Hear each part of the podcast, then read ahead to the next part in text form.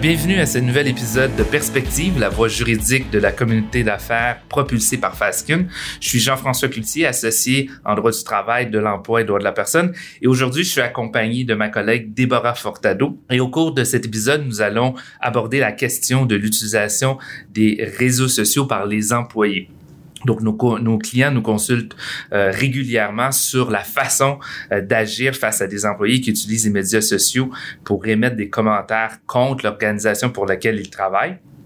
Et euh, c'est par ces commentaires-là, un employé peut être amené à diffamer l'entreprise, à porter atteinte à sa réputation. Donc, Déborah, peut-être nous dire de quelle façon, justement, lorsqu'un employeur est confronté à cette situation, ils peuvent agir.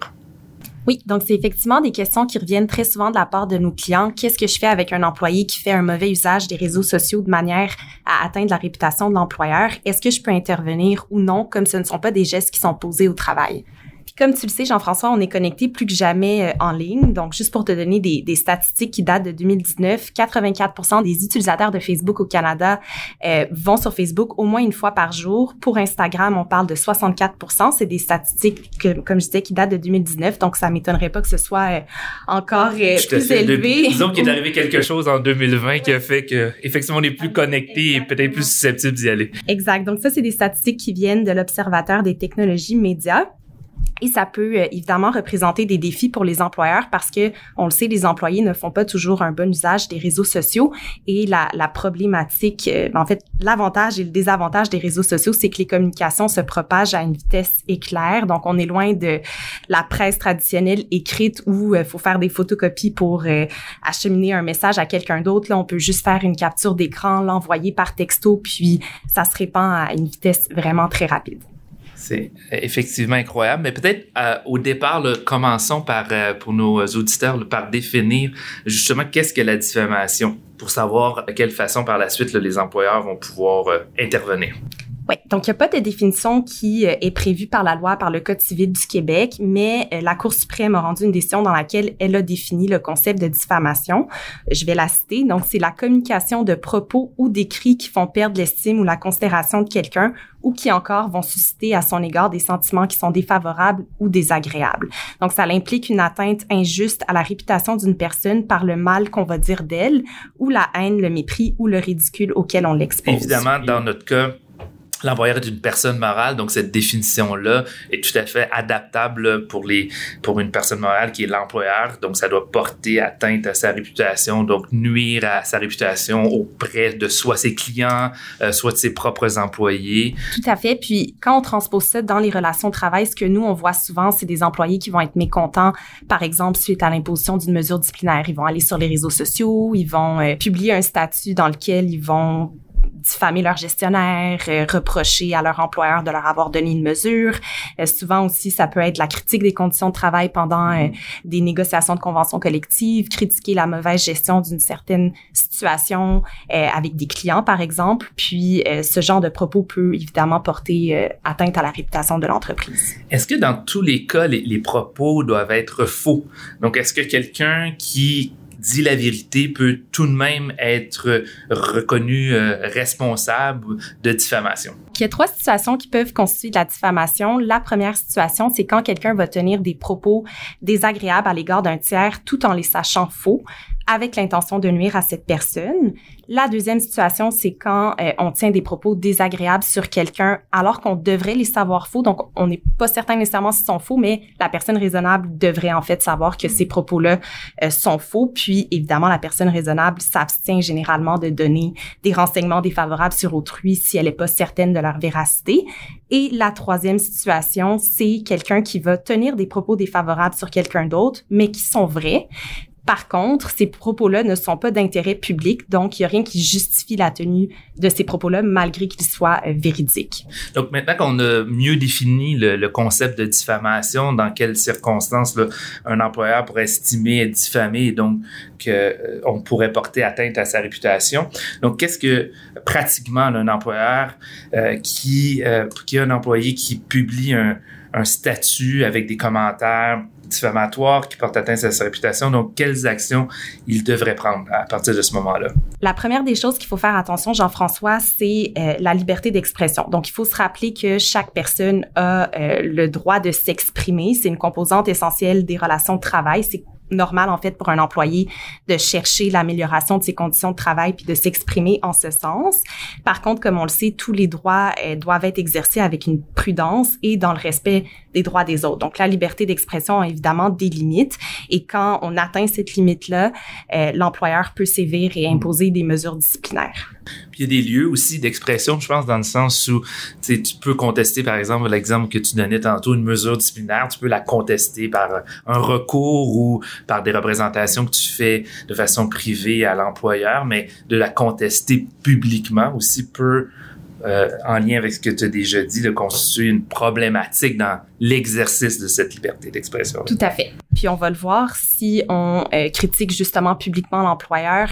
Euh, on va regarder combien de personnes ont eu accès à ce message-là parce que plus de gens ont eu accès au message, bien, plus on va pouvoir sévir sévèrement parce que justement il y a eu un public en fait euh, plus important qui, a, qui ont pris connaissance de, la diffamation. Mais quelle est la portée de l'atteinte et auprès de quelle personne, en fait, on a porté atteinte à la réputation de l'employeur. Tout à fait. Donc, Déborah, tu, tu viens d'y faire référence là, à la question ou à la possibilité là, euh, pour l'employeur d'imposer une mesure différente à un employé qui le diffamerait sur euh, les médias sociaux. Donc, est-ce que euh, l'employeur peut imposer une mesure disciplinaire même s'il n'a pas mis en place une politique sur l'utilisation justement des médias sociaux? Oui, donc l'employeur peut imposer une mesure disciplinaire même s'il n'y a pas de politique sur l'utilisation des réseaux sociaux au sein de son entreprise. Pourquoi? Parce que tous les employés ont une obligation de loyauté envers leur employeur qui découle du Code civil du Québec. Donc, que ce soit spécifié dans le contrat de travail ou pas, qu'il y ait une politique ou pas au sein de l'entreprise, cette obligation de loyauté-là existe pour tous les employés au Québec. Alors, l'employeur pourra se reposer là-dessus pour euh, imposer une mesure disciplinaire, mais c'est certain que d'avoir une politique sur l'utilisation des réseaux sociaux, ça l'aide grandement un employeur qui veut imposer une mesure disciplinaire qui serait, par exemple, plus sévère dans un cas donné. Pourquoi, justement, Déborah, on conseille à nos clients de mettre de telles politiques en place? Parce que ça va ajouter à la gravité de l'acte si l'employeur a clairement établi ce à quoi euh, il s'attend de ses employés lorsqu'ils utilisent les réseaux sociaux et si l'employé a pris connaissance de cette politique-là, ben il a agi en toute connaissance de cause en la violant. Mm-hmm. Donc euh, non seulement l'employé aura violé son obligation de loyauté qui est une obligation générale comme je disais pour tous les employés au Québec, mais il va aussi avoir violé une politique interne qui était claire par rapport à c'est quoi les attentes de l'employeur. Également en fait d'un point de vue préventif, c'est juste à l'avantage de l'employeur d'avoir une politique qui établit euh, c'est quoi les limites en fait que l'employé ne peut pas dépasser quand il utilise les réseaux sociaux. Donc ça peut prévenir des situations euh, plutôt que réagir. On va peut-être devoir réagir quand même parce qu'on sait les politiques sont pas toujours respectées, mais ça va quand même diminuer euh, probablement les interventions que l'employeur va devoir faire. au niveau de cette politique-là, justement. Euh, puis là, tu l'as évoqué au début, euh, on est vraiment dans une situation où on utilise probablement, où on est plus proche d'utiliser des médias sociaux parce qu'on travaille plus à la maison, euh, etc. Donc, qu'est-ce qu'elle devrait contenir, justement, cette politique-là, ou comment on devrait la dépoussiérer comme employeur?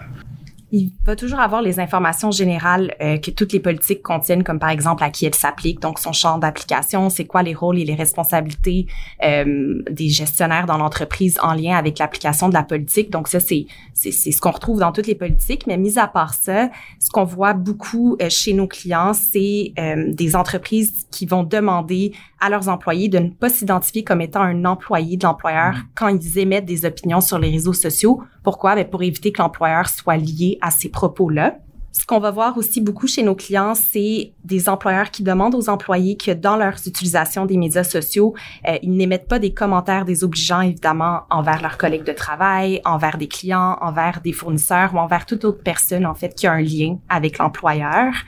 On va demander aux employés de ne pas s'associer publiquement à des personnes ou des groupes qui véhiculent des valeurs contradictoires avec la mission de l'organisation. Je vous donne un exemple. Un employeur qui met beaucoup d'efforts sur euh, l'inclusion de ses employés, la diversité en milieu de travail, met en place des programmes, euh, des formations là, pour promouvoir la diversité en milieu de travail. Puis là, tu un employé sur Facebook qui, est clairement identifié comme étant un employé de cette organisation qui suit des groupes euh, extrémistes, racistes, xénophobes. Ben, c'est sûr que ça clairement, ça lance un message contradictoire avec les valeurs de l'entreprise. Justement, qu'on ait ou pas une politique, euh, mais qu'on a une situation comme employeur où effectivement là, il y a eu euh, diffamation sur euh, de l'employeur par le biais des médias sociaux.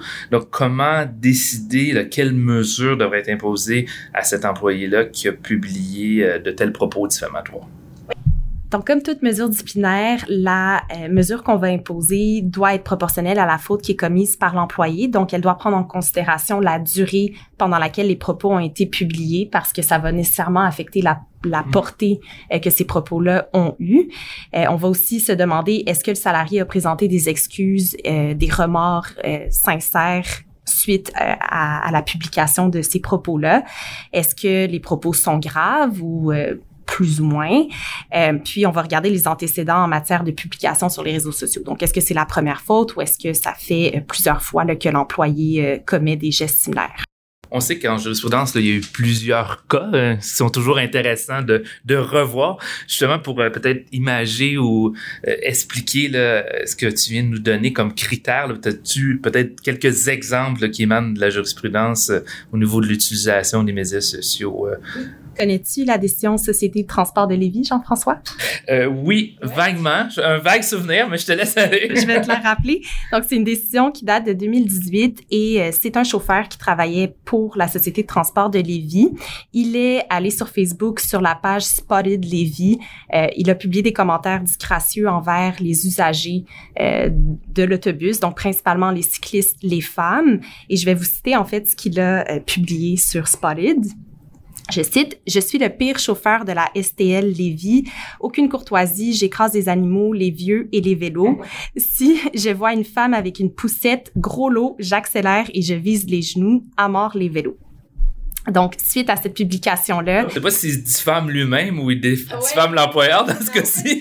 c'est ça. Il se diffame un peu lui-même, mais en même temps, eh, ça porte atteinte à la réputation ben si la, la, société de transport garde euh, cet employé-là euh, euh, à l'emploi. C'est sûr qu'il y a des gens qui vont, euh, qui vont réagir en raison des propos là, assez haineux qu'il a publiés.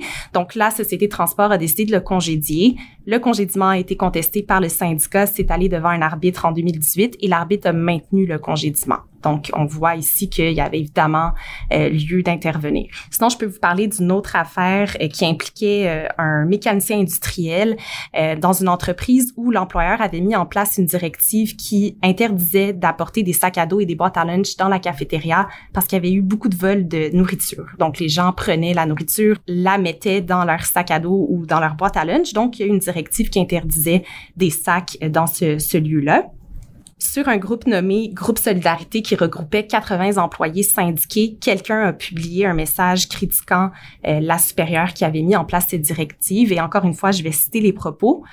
On est traité comme des de voleurs. Quand on est à bout sans se plaindre, on nous enlève peu à peu nos acquis. On a parlé avec les gérants de Dumco sur notre shift et les directives viennent de la grosse vache de Vicky Jones. J'ai déjà eu du respect pour elle, mais c'est une hypocrite qui est supposée nous représenter. Je présume que c'est une gestionnaire. Oui, exactement. et, le congédiement a, a, été annulé par l'arbitre Jean-François. Oui, donc ça a été remplacé par une suspension sans solde jusqu'à la réintégration. Donc on parle environ de un an et demi ou, deux ans.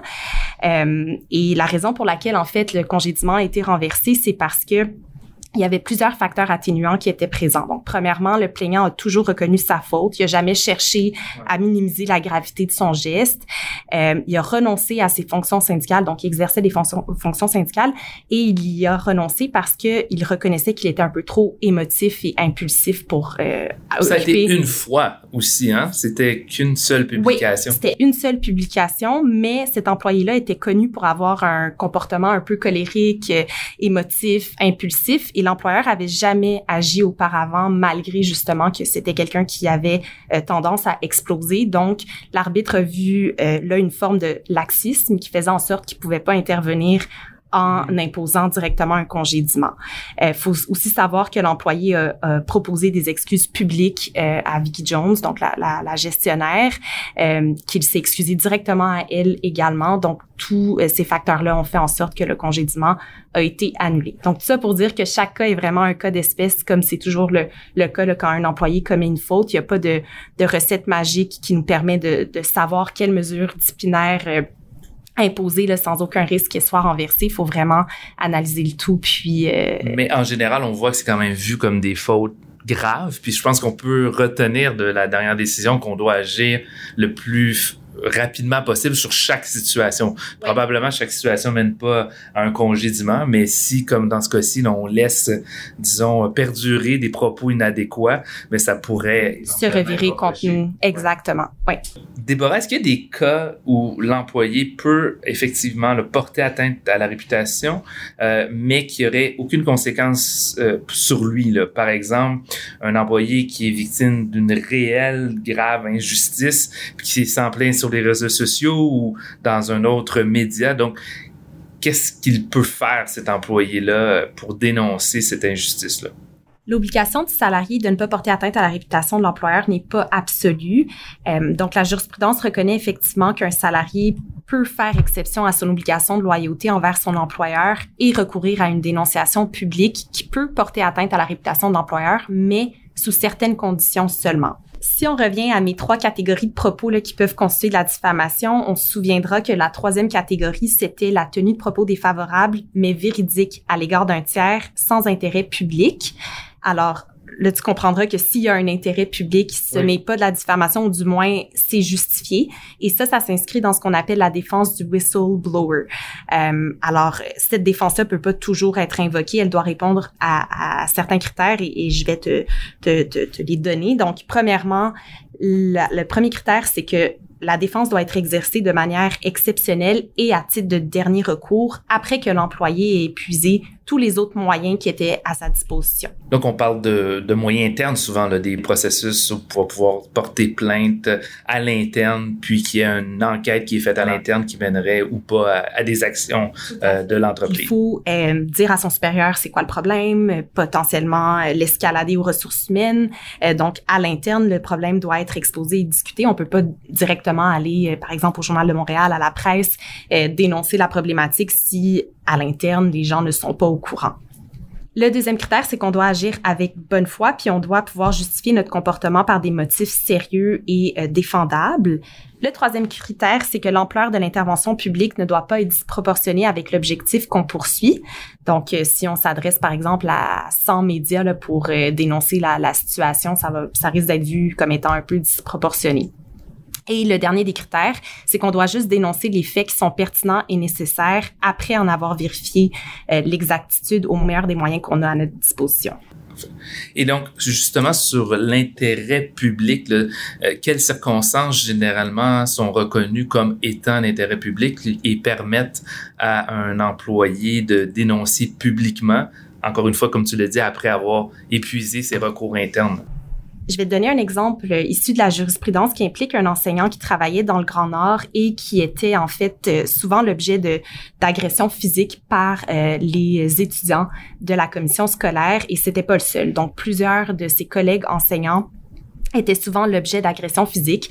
Euh, certains enseignants avaient des bleus. Il y avait, vraiment des confrontations physiques là, entre euh, les étudiants et les enseignants. Et malgré le fait que la situation a été dénoncée à l'interne, que la direction générale a été mise au courant, il y a absolument aucune mesure qui a été mise en place pour rectifier la situation. Donc, ce qu'un enseignant a fait, c'est qu'il est allé voir le Journal de Montréal. Il a fait un peu un, appel SOS pour dénoncer le, le tout. Et euh, ça s'est rendu en arbitrage. L'arbitre a considéré que justement, dans ce cas-ci, tous les critères étaient remplis. C'est quand même d'intérêt public de savoir que dans le Grand Nord, il y a des, des, euh, des, des enseignants là, qui se font euh, euh, agresser physiquement par des étudiants puis qu'il y a une commission scolaire qui n'agit pas. Donc, c'est un, un, exemple parmi tant d'autres de situations qui pouvaient être dénoncées publiquement sans qu'il y ait de conséquences pour l'employé. Donc, on parle surtout d'enjeux, je comprends, de santé, sécurité au travail, comme dans ce cas-ci, ou parfois aussi des enjeux de, santé publique là, que l'employé euh, voudrait dénoncer, mais que euh, et qui a dénoncé à l'interne, mais que pour lequel l'entreprise ne serait pas intervenue pour justement euh, agir sur cette situation-là, de soit de santé sécurité au travail ou de santé publique. Tout à fait.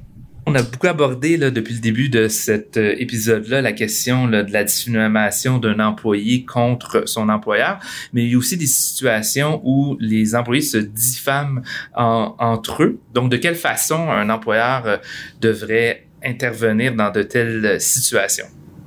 Ça, c'est une question qui revient très souvent, Jean-François. Dans les deux derniers mois, j'ai eu deux situations où des clients, justement, se demandaient quelle est mon obligation légale quand j'ai un employé euh, qui diffame un autre employé ou des employés qui se diffament mutuellement. Est-ce que j'ai l'obligation d'intervenir, de requérir à cet employé-là de, de retirer la publication? Oui, parce qu'ils font souvent à l'extérieur du travail, donc à l'extérieur des heures de travail sur des plateformes sur lesquelles l'employeur pas de contrôle. Exact. C'est super difficile de requérir à quelqu'un de supprimer la, la, publication si la personne refuse.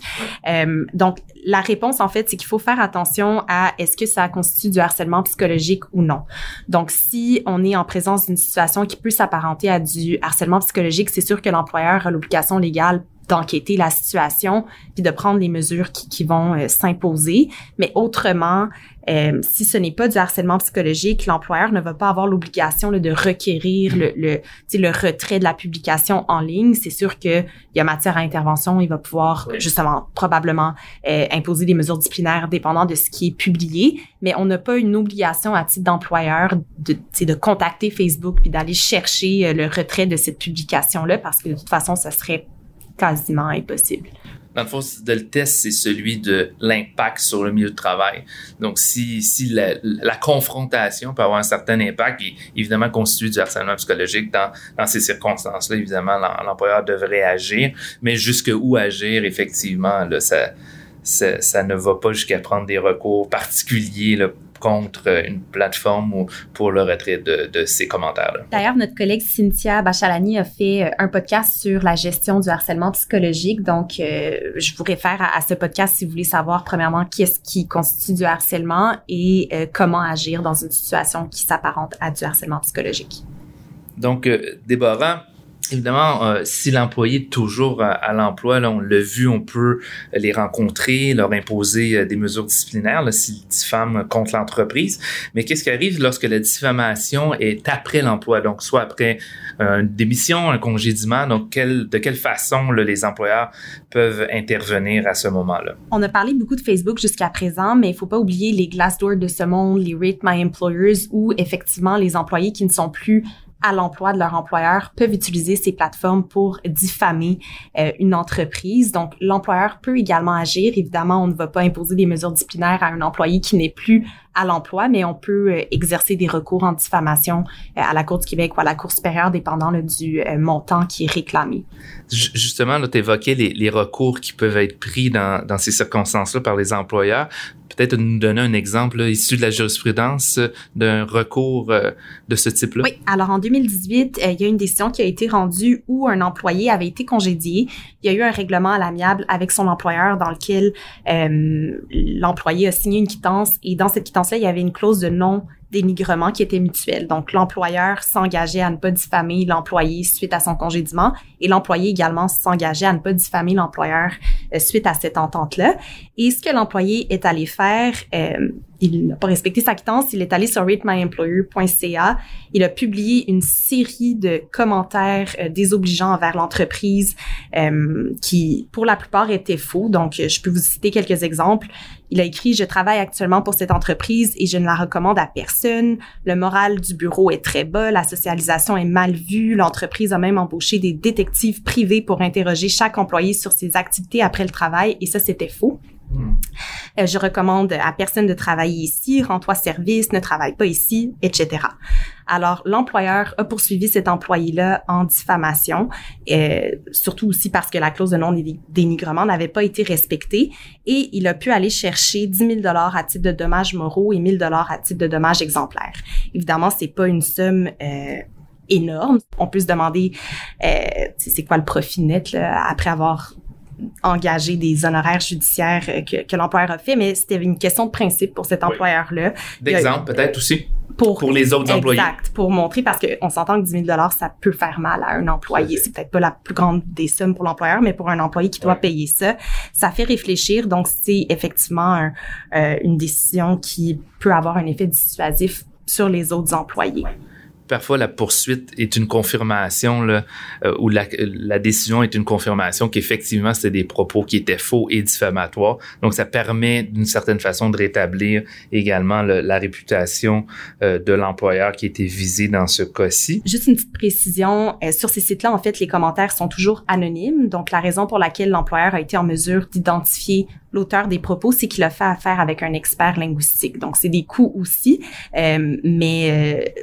il y a façon, en fait, de, de, de dans certains cas, d'aller chercher l'identité de l'auteur euh, de ces propos-là. Donc, en terminant, Déborah, peut-être nous donner des conseils pratiques là, pour les employeurs qui nous écoutent.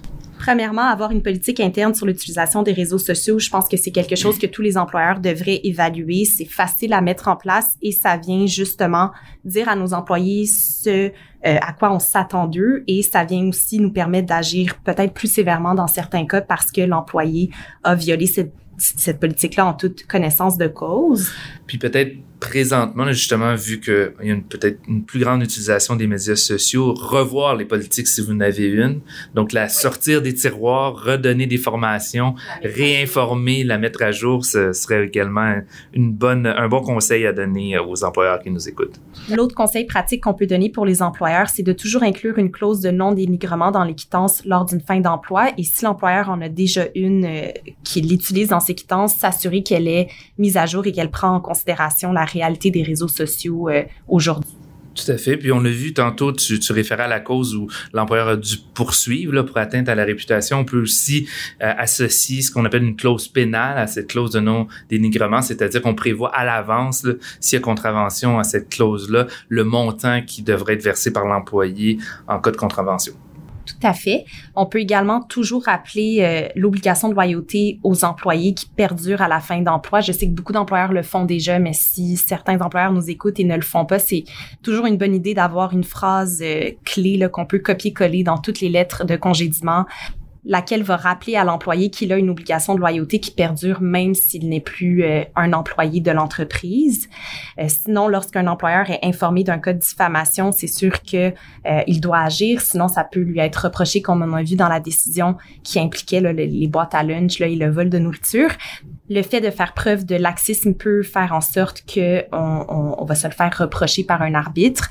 Euh, sinon, prendre les mesures requises de conservation de la preuve. Donc, si jamais on a une publication qui est sur Facebook, c'est super facile à supprimer euh, une fois que l'employé sent euh, l'eau chaude. Là. Donc, euh, on prend une capture d'écran, on la garde. Comme ça, si jamais on doit débattre de la question devant un arbitre ou devant un juge administratif, ben, on a la preuve du message qui a été publié, même s'il a été supprimé.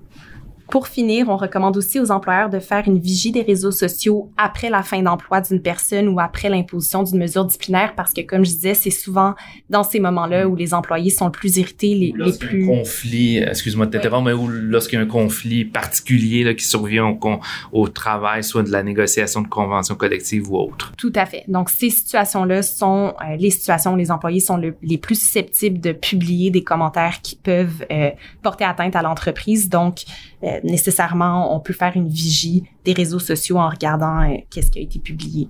Euh, Déborah, merci infiniment pour euh, ces explications-là très claires pour cet épisode euh, sur la gestion par les employeurs des médias sociaux ou du moins des interventions de leurs employés sur les médias sociaux. Merci à toi, Jean-François. Donc, merci à vous également d'avoir écouté cet épisode de, de Perspective et on vous invite évidemment à écouter nos autres épisodes qui portent sur des enjeux liés au droit du travail et de l'emploi.